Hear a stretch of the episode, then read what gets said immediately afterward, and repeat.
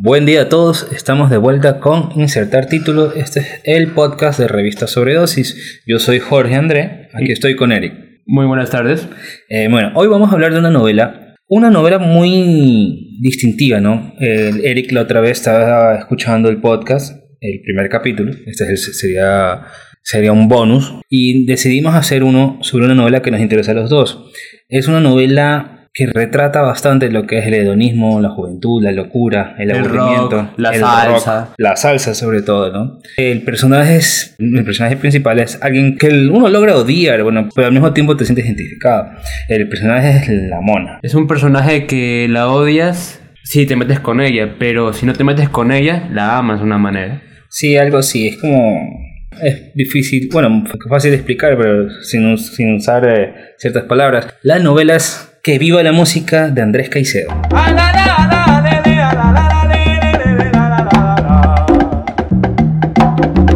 Que viva, que viva la música criolla. Soy rubia, rubísima. Soy tan rubia que me dicen mona. No es sino que aletees de pelo sobre mi cara y verá que me libra de esta sombra que me acosa. No era sombra sino muerte lo que cruzaba la cara y me dio miedo perder mi brillo. Así inicia esta novela.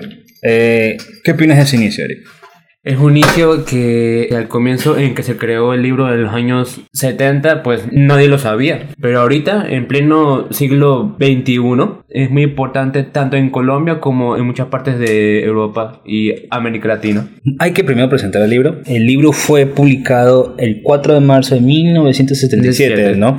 Andrés Caicedo, Sí, sí, caleño. pero el libro fue escrito en el 73, o sea, él estuvo cuatro años insistiendo para que se publique el libro y nadie le paraba bola. Bueno, tengo entendido que Andrés Caicedo quiso publicar tantas veces, creo que el papá le prestó dinero y como que, como que el chino no joda, toma plata. En uno de sus cuentos él publicó, él se autopublicó también. Bueno, pero lo singular de este libro, de este es- escritor, a pesar de los tres años que había insisti- insistido con este libro, es el día de su publicación, cuando tiene su primera edición, toma 60 pastillas y técnicamente se suicida Y se duerme, se queda pero bien dormido. al, al- al- al ritmo de la salsa. Se ve muerto ahorita. Ajá, eh, que viva la música y ¡tra! Sí, que viva y está allí duro que viva la música.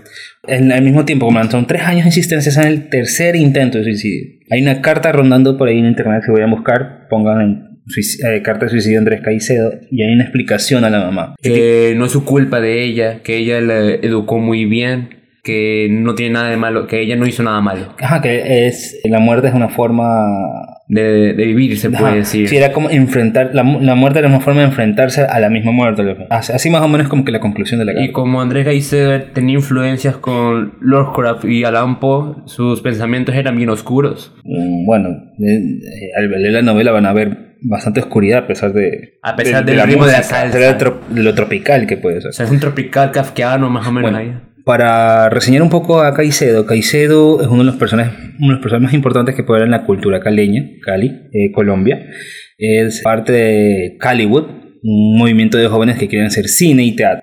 Sobre todo cine, si no Hay que tener en cuenta que Caicedo fue uno de los primeros de Latinoamérica que hizo un cineclub. Él fue creador del Cineclub Cali, si no estoy mal, el nombre. Él junto a Luis Ospina y Mayolo fueron los, bueno, son los principales en la parte de cine de Cali. O sea, es totalmente importantísimo dentro de la, de la cultura, de la cultura colombiana. Y al mismo tiempo es un precursor de la salsa. Él promovía la salsa. Él veía la salsa como un- no solamente una música para bailar, sino que había algo más. Había algo que disfrutar, algo que pensar, un mensaje que transmitir. Que hay que tener en cuenta que en esa época Cali, en la parte del norte, la salsa no era muy conocida. Todo era influencias de la música este, americana, influencias de otros ritmos, pero la salsa era de lugares de barrio. Hay que, hay que establecer, así como todas las ciudades latinoamericanas, eh, la persona burguesa, la persona de, de Sí. estrato alto, siempre tenía como que un yo quiero ser gringo. Ah, yo, quiero o ser sea, estadounidense. O sea, yo quiero escuchar los Rolling Stones, yo quiero escuchar este, cualquier música inglés, Green, Clapton, y, rockero. y de una manera la salsa eh, rescate al resto de la población diciéndole tú también tienes derecho a... Ah, es como que este chico que es de bien también tiene el derecho de escuchar salsa. Y Andrés Caicedo hizo eso. Yo escucho rock, pero también escucho salsa. Rock o los Rolling Stones, brother, porque esa novela solo habla de los Rolling Stones. Y dos canciones de Cream, de ahí todo Pero lo comenta, Stones. lo comenta un poquito. De hecho, habla como tres páginas enteras sobre la muerte de Brian Jones, que dicen que Bueno, Brian Jones, que para que sepan, es uno, uno de los integrantes y fundadores de los Rolling Stones. Si no estoy mal, murió en el 67 o 68. creo que 68 por ahí. Tuvo una vida, se puede decir que se fue amargando poco a poco y terminó también muerto. Claramente se puede ver un patrón con Caicedo, ¿no? Porque Brian Jones fue el fundador de los Rolling Stones. Para que llega Mick Jagger Y no. Richards y le quitan el puesto. Dicen que nadie cantaba blues ni tocaba blues si no vino Brian Jones. Sin él no existiría de por sí los Rolling Stones. Como que si Andrés Caicedo no, no estuviera Excalibur.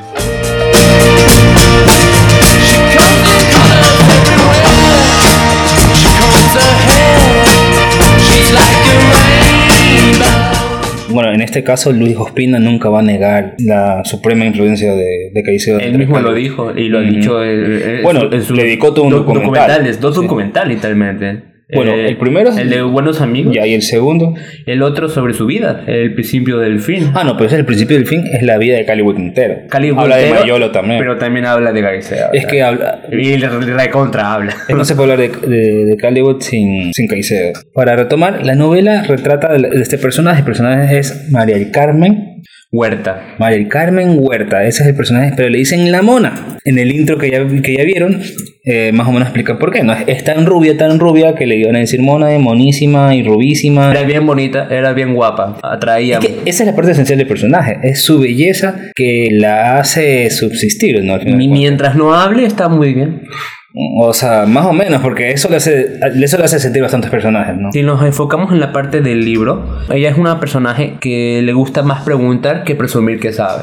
Es porque ella mismo habla, ella mismo dice, no sabe mucho. Primero, desde lo macro. Es la historia de la mona, de cómo la mona de vivir en un mundo burgués, de rock and roll, cocaína y demás, va a un mundo salsero. Es simplemente salsa y cocaína, es la misma vaina, pero diferentes Pero ritmos. con otro ritmo. Ah, diferentes ritmos y diferentes, ¿cómo se llama? Y, y hay diferentes eh, realidades culturales. Eso es más o menos. Se puede decir que el libro al final hace un contraste de un Caliwood, de un Caliwood elitista a un, un Caliwood under, más o menos. Una cosa así. De, un Cali así totalmente distinto. Es un contraste de Calis. Y la mona recorre, va, va del norte al sur. Esa es más o menos la novela, ¿no? La mona de, una persona que ha vivido en un ambiente conservadora, se puede decir un ambiente influenciado con Estados Unidos, tuvo la curiosidad de decir, me voy para el sur de Cali, me voy a O sea, donde la rumba me llame. pero yo no le llamaría supremamente conservador que sea de Estados Unidos. Toda Colombia era supremamente conservadora. Bueno, en esa época, uff. Hablemos que es una novela del 77. Si en los 90 Fujimori el hijo de Bagariosa probó marihuana le, le echó culpa, imagínate en los 77. O sea, También hablamos de una época influenciada por el hipismo, o sea, la rebeldía entre los jóvenes estaba arraigado muchísimo. Caicedo se puede decir que es una, un- una persona hippie, pero bastante... Un hippie tartamudo, o sea, hi- hi- hippie. Ah, sí, pues, él, él- él reía antes de terminar. Pero vamos a, terminar. Es la, la mona más que conservadora porque los padres al final ni siquiera se preocupan por ella. Es como que, ah, ya tengo una fiesta, cuídate.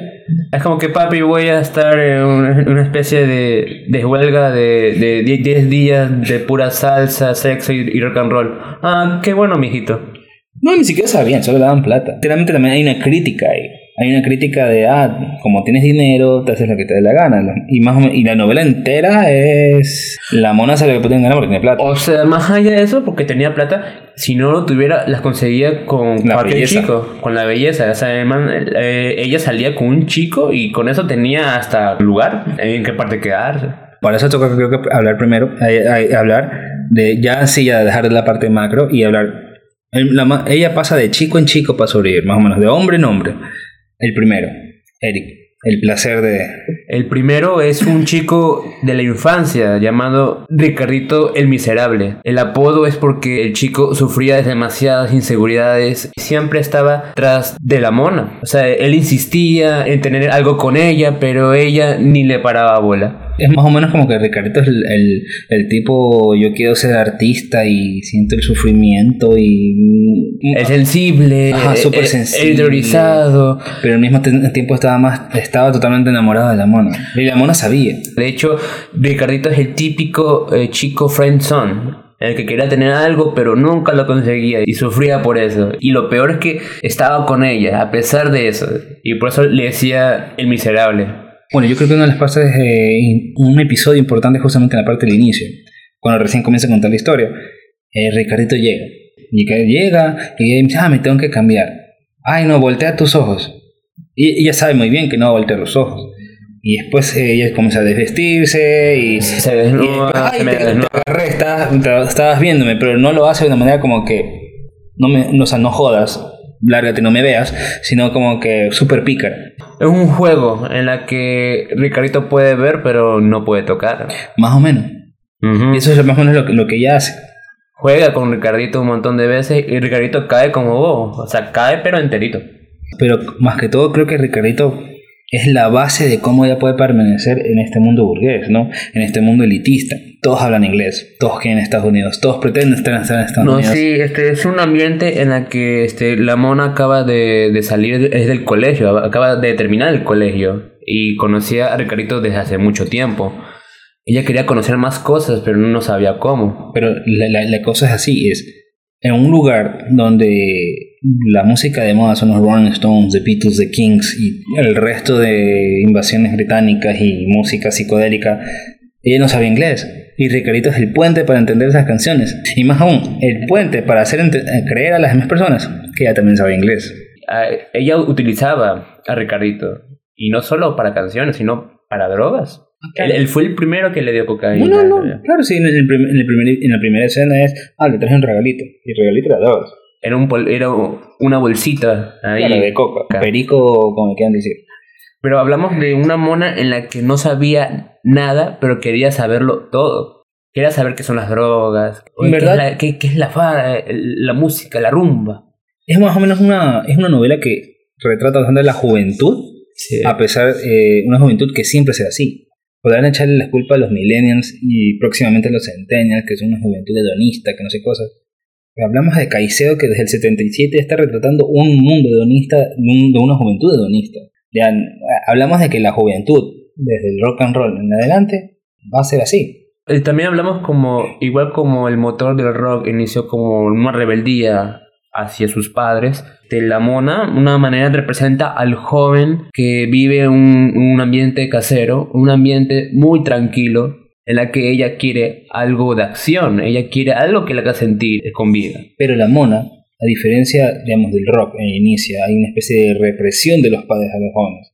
La mona no tiene ninguna represión. Parecía que los Hay padres ni le ausencia. interesa dónde está. Hay ausencia de padres. Es, ma- más bien es eso. Y la mona siempre va de fiesta, siempre busca rumba. Ella escucha la música y solo quiere bailar. Y más o menos el, el ideal para esto es la amiga, María Ángela, ¿verdad? Eh, Ella es su, es su modelo, es su modelo a seguir. Todo lo que haga. De hecho, fue María Ángela que le llevó a, a una fiesta en la que inició todo, en la que ella conoció la rumba. Y con eso se quedó. No, no se quedó, se fue de largo, literalmente. Amparo arrebato le llaman, siempre que la ven pasar. Esa negra tiene fama, de Colombia a Panamá. Amparo reta a los hombres y los sabe controlar. Técnicamente en las rumbas también iba con Ricardito y claramente era como que su pequeño Google Translator al lado de él. Era como el, el perro faldero. Es como que, ah, qué linda canción, eh, ¿qué dices? Más o menos eso. Y lo traducía. Y el otro le traducía ella feliz y, y me imagino que él en el interior pensaba que a través de todas estas consideraciones ella lo iba a considerar. Y ya que no. le iba a aceptar, pero no, porque todo cambió cuando apareció este un gringo. O sea, ni tan gringo. Sabía inglés, igual que Ah, Ricardito. y, y íbamos- iba a Miami, era. Creo, era de USA, entonces. O sea, era Estados Unidos y se la Estados pasaba yendo y. Pero seguramente era Miami, porque en, en Miami se habla español inglés. La cosa es que el man literalmente era el, el, el típico que iba de Estados Unidos, cruzaba Colombia, de Estados Unidos, cruzaba Sí. Colombia. El nombre de él era Leopoldo Brock, pero le vamos a decirle gringo, porque es más fácil que se Sí. haga conocer como el gringo. Lo conoció a través de, de su mejor amiga María Ángela. Y de- desde el principio, este, la mona estaba interesada en No, el gringo. Y hay una segunda, no soy mal, él es músico. Sí, Toca la guitarra o el bajo. tocaba la guitarra. La guitarra. Entonces ahí también hay, ahí también, también hay un retrato este de la mujer interesada por el músico, el músico un poco caótico, ¿no? Porque no solamente encuentra el, el perfecto, ¿cómo se llama? La perfecta pantalla de gringo, músico, rock and rollero, también full droga y, y hay conexión con este mundo elitista que supera, creo yo, a- al resto de sus amigos, ¿no? No, sí, este, este, lo que le impresionó al gringo es, es la conexión con las drogas y la música. Y ella lo que más le encantaba, bueno, más que las drogas, era la música. Bueno, algo hay que ver importante, ella iba también, donde había droga estaba ella. Irónicamente, donde había música había droga y donde había droga había música. Entonces, este, ¿cuál es primero, el huevo o la gallina? Pero al mismo tiempo eso no es lo más importante para ella. Porque poco a poco Leopoldo, ante tanto consumo de droga, porque ahí mismo muestran, se vuelve cada vez más aburrido, cada vez más estático. Y la mona que es pura energía, pura rumba, pura todo, eso me está aburriendo, pues, hermano. O sea, hablamos con el primer chico, que es Ricardito. Un chico en la que no le paraba bola. Hablamos de Leopoldo, el gringo, en la que se sentía como que mayor atracción. De hecho, este, creo que perdió ella la vi- virginidad con él, creo, en el libro, Sí. ¿no? Di cuenta. O sea, Vivió- que ahí inició las futuras... Vivió con él. O sea, ahí hablamos de un ambiente en el que ella estaba este, dentro de, la, de las relaciones sexuales, dentro del ambiente de la rumba, dentro del el típico se- sexo, drogas y rock and roll. O sea, se puede decir es la entrada al mismo hedonismo, sí. Solo sexo, drogas y rock and roll, o sea, más hipismo imposible. Pero llegó un punto en el que era más droga que rock and roll y que sexo. Y eso es lo que la aburre al final de cuentas. Ahí demuestra de que más allá que las drogas era la música en que lo traía la mona. Claro, o sea, es que tanto ese, e- esa como que viaje que tiene la, la mona del norte de Cali al, sur de Cali Le cambió la vida. es en base a que están un día en una fiesta, o más bien reunión sería, porque no, no hay baile, con Leopoldo y todo el mundo está completamente ido.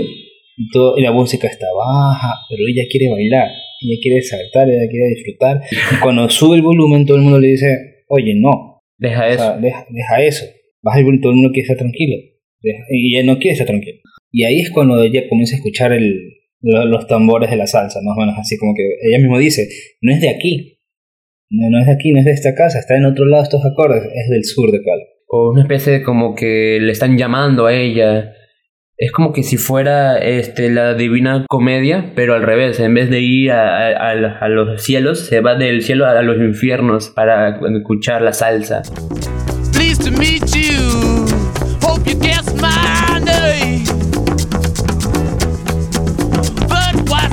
puzzling you is the nature of my game.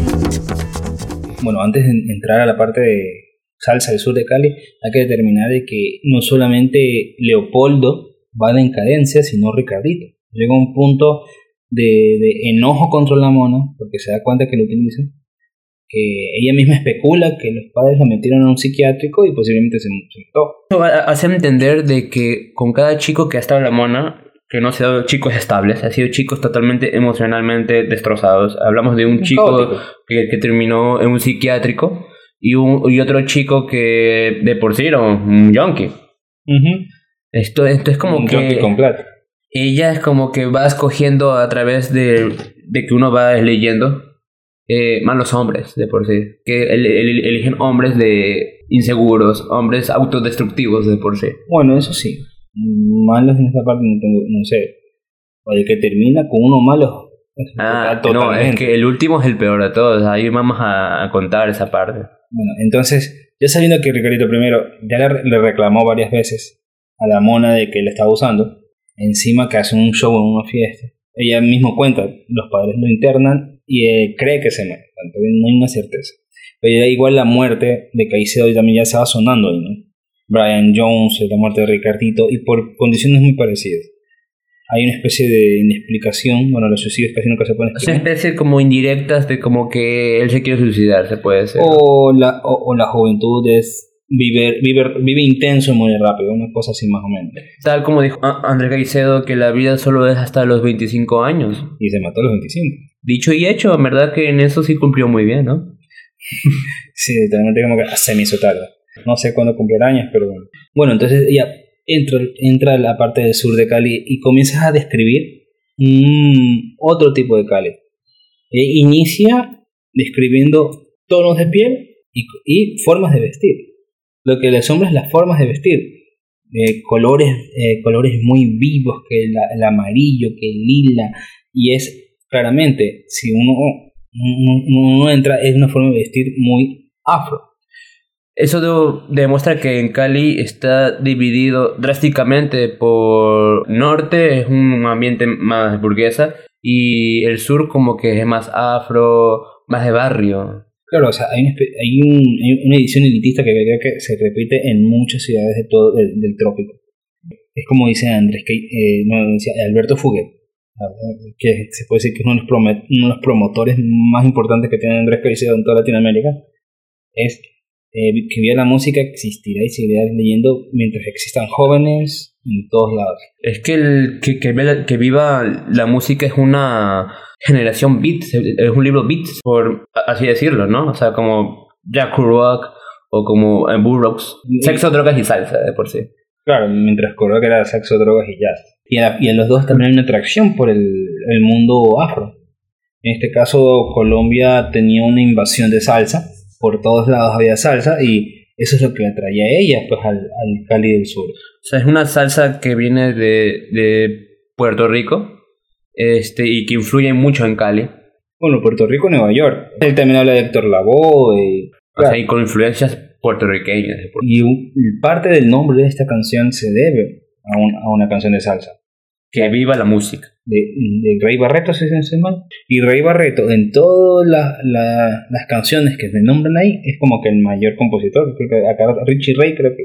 Richie Ray y Bobby Cruz. Y Bobby Cruz. A sí. cada rato va nombrando y diciendo. y de hecho, diciendo. va nombrando un montón a Richie Ray. De, hecho, hay como 10 canciones o mucho más sobre, sobre Richie. Por todos lados aparece. Ahí, ahí representa el ritmo de el bugalú. Que al comienzo, cuando yo leí el libro, como que bugalú, bugalú, bubalón, bubam. ¿Qué es eso? Claro, porque hay, hay un juego de palabras que comienza a utilizar. Que es un O sea, trabalenguas. a, la mitad del, a la mitad del libro se puede decir que Andrés Caicedo se desquicia con la salsa. O, y comienza- o escucha mucha salsa y empieza como que, igual como Jack Kerouac empezaba a escribir, es, es con, es con jazz, eh, André Caicedo estaba eh, escribiendo con salsa, entonces como que había un ritmo medio raro, súper raro el Claro, ritmo. y comienza a decir palabras que la verdad es un libro que se puede entender al leer, pero si se lee leyendo la, el soundtrack que ya tiene la, la, la, la novela, se entiende mucho más. Es recomendable que antes de leer que vea la música es mejor escuchar eh, la, la lista de canciones que tiene, que son como unas 40 canciones, ¿no? Más 70. en la que una gran parte son de salsa y una minoría son, son de rock. Se le sugiere es escuchar toda la música y después leer el libro, porque a- a- así van a entenderlo mucho mejor. Y, y de rock decir, decir rock es demasiado. El Mm, man solo habla no. de Rolling Stones. André Caicedo fue rolingo a muerte. Bueno, a muerte en el sentido de la música, no en el sentido de que se suicidó. Pero hay un dato muy curioso, este, que Viva la Música, el álbum, o sea, es un álbum de Rey Barreto, eh, se creó en 1972. Y André Caicedo escribió que, Viva la Música en, en el 73. Eso quiere decir que él estaba al tanto desde la salsa. André Caicedo era, como la mona, estaba aburrido con el rock y quiso buscar un poco de ritmo en su vida. Sí, porque más o menos lo que, la, lo que motiva a la mona a pasar de un lado a otro, de su zona de confort al, al, al Cali del Sur, es el aburrimiento. Está aburrida. Como ya hemos dicho, describe bastante. Muchas descripciones son de son comunidades afro, eh, formas de vestir muy coloridas, distingue bastante la tono de piel, tonos de piel oscuras, mientras ella se siente blanca, mona, ojos azules y por todos lados, ¿no? Eh, lo que más le asombra ella es que ahí las mujeres no se sienten envidiadas por su hermosura. Y, y es- hay como una especie de diciendo como que de la parte de la mujer afro es yo soy hermosa. Carajo, así mismo. Ser bella influye, pero más allá es lo que más influye es el, en, en- en el momento en que uno eh, baila, en el momento en que se, se haga notar en el baile, Claro. en la rumba se puede decir. Ahí ella lo primero que se introduce es en una casa y conoce a varias mujeres. Cono- y creo que dice que quiere conocer a la dueña de casa y la conoce. Y así va conociendo gente hasta que conoce a Rubén Pases, el primer hombre en esta parte del libro que le introduce a la salsa. Era un, era un DJ. Era un sonidista, era, Una cosa así. eh, Era una mezcla entre sonidista con arreglos de música, un DJ, o sea, en resumen era un DJ. Trabajaba en una discoteca todas las, en las noches y a él le encantaba porque mientras él, él ponía la música, ella bailaba. Y, y entonces, y esta persona no, no se aburre muy rápido Rubén Pasas, a diferencia de Leopoldo y Ricardito y toda la cosa. Técnicamente entra un, un- ambiente de orgía, de droga como siempre. Y es más como que sigue, sigue tus instintos, más o menos. Y es lo que ella no quería, no, no quería que nadie la parara. Voy pa Colombia, me voy pa Colombia, mi hermano. Voy pa Colombia, me voy pa Colombia, mi hermano. hasta que conoce a este otro, que es el más peligroso de todos. Bárbaro, que era un ladrón, incluso era un, fue hasta es un asesino de por sí. Eh, estamos que eh, Bárbaro la, la atrae, ya con una especie de intensidad ya casi demasiado instintiva, ¿no? Es como que si Bárbaro fuera el chico malo con la moto, el que dice yo hago esto, y la mona la- le, le atrae a los chicos malos. Claro, es, es como que Rubén es casi como el Ricardito de este momento, pero la única diferencia es que no tiene esa falta de autoestima tan grande, ¿no? Es este personaje artista, más o menos, que está en el mundo artista, en el mundo del caos, pero no, no como Bárbaro. Bárbaro es como que yo hago lo que me da la gana, punto. ¿Y eso le atrayó a la mona? Claro, llega un punto donde ella me comienza a decir que, ah, es que para mantenernos, eh, Bárbaro y yo robamos a personas, o a gringos más que todo, en- dentro, en- de- dentro de la ciudad. Y exactamente es esa extremidad, porque ya Bárbaro sale en las últimas partes del libro, que los lleva, los lleva a, a atracar a los gringos, pero primero creo que los, los llevan a un río, una parte más profunda. Sí, una parte alejada. una parte alejada. Y ahí cometen el asesinato. Y ahí la música termina. A partir del asesinato es cuando la mona se le acaba la rumba, se le puede decir. Se le, se le vuelve la vida seria, se le vuelve trágica. O sea, ni tan trágica. Hablamos que le habrá durado dos páginas la tragedia. Dos, o sea, dos páginas para pensar y después otras dos páginas para volver a su vida sí, porque habitual. técnicamente regresas a la casa. Los padres, ah, mi hijita no te vi hace mucho tiempo. Y lo, si no estoy mal, lo que lo hacen es le dan un apartamento y vive ahí mismo. Ya, chao, ahí terminó. Y ella misma dice, es, toma lo que tú quieres, no importa quién, cobra todo lo que tienes que hacer. Es como que no hay una especie de Y consecuencias. cóbralo caro. y cobrarlo caro. o sea, y no hay consecuencias. Y más o menos Caicedo lo que lo establece y al mismo tiempo creo que ha de ser una crítica. Es estas personas que al final hacen cosas. O sea, hacen cosas que son consideradas como inmorales, pero que al final esas personas que hacen eso no se arrepienten. ¿no? Para nada. Y, la y, y como dicen, la pasan bien. No hay arrepentimiento. Y ahí es cuando sencillamente sigue la música.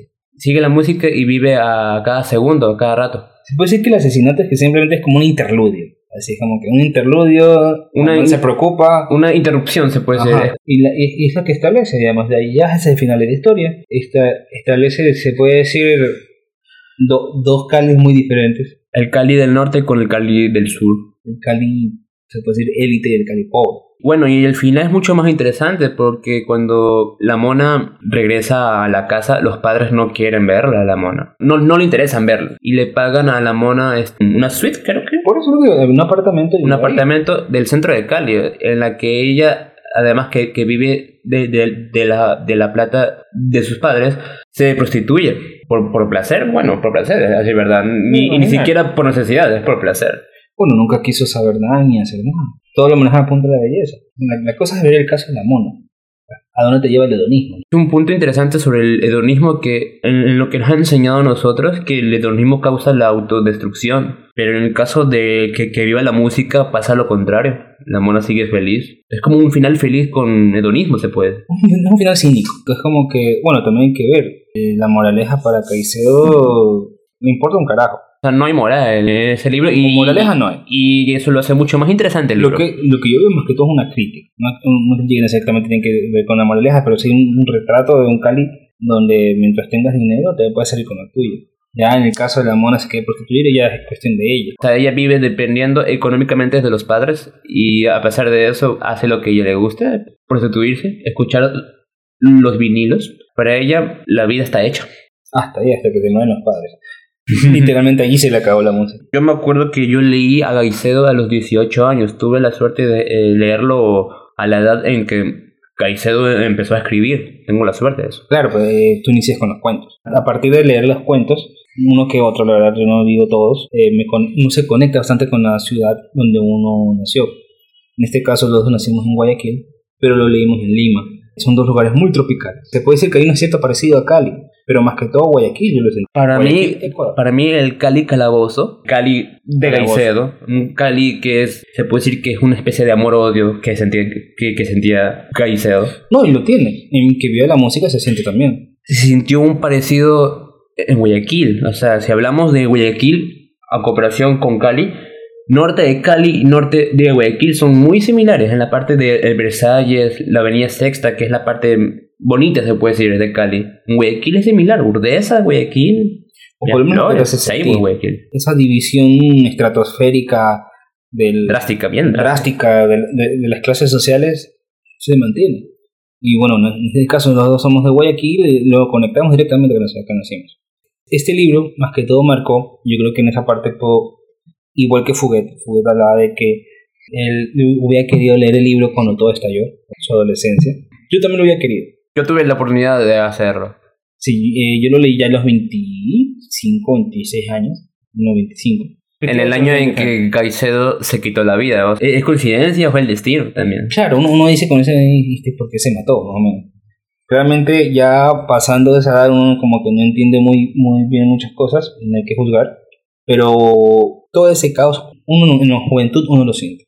Y es más o menos lo que esta novela de aprendizaje, porque es una novela de aprendizaje, una novela que relata una transformación supuestamente, y es una forma de la, de la mona cómo se transforma, de no saber quién era, a transformarse, saber lo que quería. Es como Breaking Bad de por sí, La- ¿no? la- Pero, pero con la mona. Claro, la, la cosa es que a diferencia de otros personajes, yo que sé, como el, el Entrecelteno, que pasa por un montón de, de caos, a, a estar un, mejor, este caso la mona sencillamente acepta lo que es y ya está, o sea, es más simple que la El cosa. caso de la mona es que entre caos y caos ella está mejor. Es al revés. el pase. O sea, mientras haya movimiento. in a white room with black curtains near the station. Black roof country, no gold payments, tired starlings. Y también hay un caso interesante que yo sentí cuando yo, yo leí a la mona. Sentí dos cosas. Sentí que la mona es- era Gaicedo, pero al mismo tiempo sentí que la mona era lo que Gaicedo quisiera ser, pero no pudo. Claro, o sea, más o menos, yo más que todo comencé, a medida que leí cada vez más sobre Caicedo, comencé a entender más. Caicedo, Era tímido, tartamudo, en esa parte me hace acordar más que todo a Ricardito. Esa timidez, esa... sentía miserable. y sinceridad, exactamente. Pero al mismo tiempo la mona era como que otras cosas, como era Era todo lo que hubiera querido ser también. La mona era tonta, pero sabía vivir. Sabía vivir el presente. Y sabía utilizar, utilizar las cosas para poder vivir. Manipuladora, de por sí.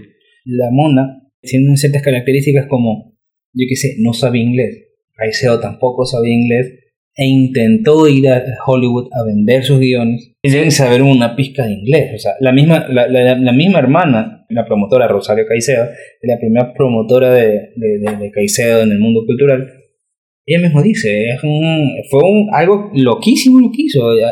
Yo lo rayo hasta de tonto. O sea, Es ¿quién que lo que hizo Gaicedo es decir como que voy a ir a Hollywood a ir a triunfar de una, a conocer a cualquier persona, le vendo el guion y voy a tener éxito. O sea, fue muy ingenuo de su parte.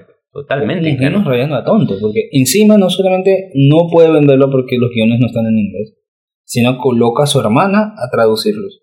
En un posiblemente un inglés muy su- forzado, coloquial. Y su hermana todavía no sabía hablar bien inglés. ¿eh? Por eso mismo. Lle- Llevaba creo que solo tres meses, seis meses en Estados No, Unidos. es ¿no? que, y Caicedo tampoco duró mucho en Estados Unidos. Y es cuando te das cuenta, él es Ricardito y la mona es lo que quisiera hacer, alguien más suelto. Se puede decir que todos los hombres que conoció a la mona, incluyendo la mona, todos son Andrés Gaicedo. Una manera, en, par- en partes fraccionadas. O sea, un- el último. bueno, el último, exacto. El último no. La mona es como que una parte de Gaicedo, pero a la vez lo que, lo que no pudo hacer. Entonces, eh, el, sí, sí, sí puedo encontrar ciertas cosas de, de Andrés Caicedo en la novela. La mona más o menos es un ideal, un ideal catastrófico, pero un ideal al final. Hay un, hay, hay un dato muy interesante, esto lo dijo Rosario, la hermana de, él. Este, dijo que a Andrea Caicedo se le ocurrió la idea de que vio la música en Estados Unidos. Y dijo, tengo la, la idea de una chica y la voy a hacer puta. Así le dijo exactamente a, a la hermana. Al final, ¿lo consiguió o no lo consiguió de por sí? Bueno, yo creo que no podemos decir la novela atrapa, hasta un momento hasta confunde. Se puede decir que es el, el Marea inten- mucho. es el intento de un escritor amateur. Pero sí se lee una promesa, según yo. O sea, el man, si no se hubiera matado, hubiera escrito mejores novelas. Mm, O sea, yo novelas. considero que la novela que vio la música es verdad, es bueno. Este, pienso que ahorita es algo sobrevalorado el libro. Aún así no le quita lo bueno. Pero si él estuviera vivo, hubiera creado mejores cosas y que Viva la Música solo fuera una novela más. Ahí es donde llevamos, ¿no? Eh, literalmente yo creo que lo que mantiene a Andrés Caicedo vivo es eh, el mito del mártir, el mito del, del escritor eh, maldito. Porque, reitero, los cuentos son interesantes, la novela es buena, pero no es que no está tan buena, o sea, no está al mismo al mismo nivel de otras novelas de, de- de la época o de escritores mucho más desarrollados. Es- Hubiera podido ser un escritor Es de- que hablamos de un que Viva la Música que lo escribió a los 22 años, creo. O sea, yo tengo 22 años y, en verdad, escribir algo muy bueno es difícil. A menos que fuera Mary Shelley el que escribió Frankenstein a los 19 o 20 años, ¿no? Pero hay cosas novelas como Vargas Llosa que escribió La ciudad de los perros a los 30 y, a los 27, 33 creo. Algo así. Y bueno, O- Gar- se- García Márquez a los escribió Cien 40 años y- de soledad. A los 40 y algo. No, no, fue antes de los 40. O sea, Andrés Caicedo, si, si, verdad, si le da un, por- un poquito más de vida o pensaran en alargar sus 10 años de suicidio, escri- escribirá algo mucho mejor de que viva la música. En eso no hay duda. Pero claramente, que, en que vea la música es una. Bueno, fue publicada por Colcultura, si no estoy mal, eh, sus primeras ediciones. Pero hablamos de un escritor donde eh, eh, culturalmente nadie le paraba bola a Cali. Todos eran de Bogotá, todos eran de Medellín. Eh, García Márquez se puede decir que es una de las pocas así personajes que venían de Aracataca, de, Es de la que costa García. Márquez viajó a Bogotá. Claro, es la única manera. Es como que eh, es como Era que la única manera. era ir, a- ir a- ir a Bogotá, pero Andrés Caicedo optó por ir a Estados Unidos. Una, Locura, o sea, un una, delirio una completo. cosa es ir a la capital del país y otra cosa es irte a, a un lugar con otro idioma diferente que ni control. Ahí sí el man se pasó. Era un delirio completo. Lo más lógico era ir a Bogotá y que él publique un libro. Ir a, ir a Bogotá y... Pero más, más, más que todo, sin eso, si hubiera pasado eso, Hollywood y la cultura caleña se hubiera quedado donde estaba. Porque de una manera, eh, lo que existe hoy en día, la el, El cine el- club. promoción de la salsa, el cine club, Club. Hollywood, que ahí está, es gracias a muchas, gracias al impulso de Andrés O tuvo en ese sea, momento. eh, se puede decir que este, más allá que escritor, Caicedo fue un promotor cultural. Él fue como el corazón de muchas cosas, del cine, de la literatura, este, se puede decir una literatura realista. que vio la música y estaban hace casi 10 años estaban el realismo mágico estaba inundando en, en Colombia, ¿no? García Márquez con su realismo mágico. Gracias a de soledad. Y él y él ape- él no quería él no quería hacer eso.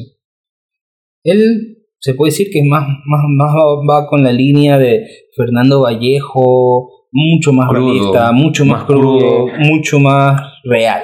Que si Andrés, si Andrés Caicedo hubiera eh, sobrevivido lo suficiente, él hubiera apoyado a esta gama de, de a, estas, can- a estos escritores ya más jóvenes en lo de Mac Hondo, el manifiesto de Mac Hondo, donde está claramente Alberto Fuguet, Ray, Ray Loriga, eh, también está el argentino este. Eh, él hubiera sido apoyando, digamos. Yo he dicho, Cali no es Aracataca, no es banano, no es rural, no es fantasma. Cali es como está la música de, música, es una ciudad salsa, rock elitista, con problemas raciales, problemas sociales, con, y es lo que retrata al final en, la novela. Es lo que llama la atención, pero es un intento de llamar la atención en un momento donde muy posiblemente todas las editoriales han dicho no, pero yo quiero que hagamos algo como Señor en Soledad. García Márquez creó una tendencia que hasta ahorita sigue influyendo. Por eso, retomando lo que estaba hablando, yo sí creo que él hubiera apoyado a Alberto Fuguet, a, a, toda esta gente en, el manifiesto de Macondo en el 92 93, donde ellos decían, Latinoamérica también es McDonald's. Latinoamérica también son drogas, son autopistas, son... O sea, también hay ciudades. Porque ellos más o menos creen que este efecto del realismo mágico en, en las vidas hacen creer que es más que todo rural. Y sí, eh, Latinoamérica puede ser rural, pero también es lo otro. Bueno, creo que para terminar este programa, no extendernos demasiado, es cómo considerar que vive la música. ¿Cuánto tiempo cree que tiene? ¿Es verdad lo que dice Forget? Eh, que vive la música existirá mientras existan jóvenes en todo el mundo. Bueno, en mi caso, yo creo que sí, pero al mismo tiempo hay una especie de limitante el lenguaje salsero de, de, Caicedo no se aplica totalmente. En, o sea, el problema con que vea la música es la, que el lenguaje es coloquial y hay cosas que no se puede entender al menos que seas de Cali. Claro. Pero el contexto en sí es muy interesante. Por eso, entonces creo que puede tener varios obstáculos, pero sí puede seguir subsistiendo. La, esta globalización que creo que Caicedo no sé si era muy consciente de respecto. Eh, ha anulado bastante tus formas de comunicar, el, los diálogos y cosas así. Y eso es lo que puede limitar la novela, pero la novela creo que tiene mucho para vivir. Y más bien, mucho para vivir porque hay personajes como, Caicedo, como Fouquet mismo, que establecen la importancia de, de que viva la música. Y son personajes, y se puede decir que puede ser una base para la creación de, de más novelas de aprendizaje. Pueden considerar que Gaicedo es el, el eslabón perdido de la literatura latinoamericana. O, del contraboom. El contraboom. El contraboom. Bueno, eso es todo en insertar título. Espero que les haya gustado el programa. Nos vemos en otro episodio. Soy Jorge André. Yo soy Eric Hernández. Hasta luego. Que vengan todos a gozar aquellos juegos de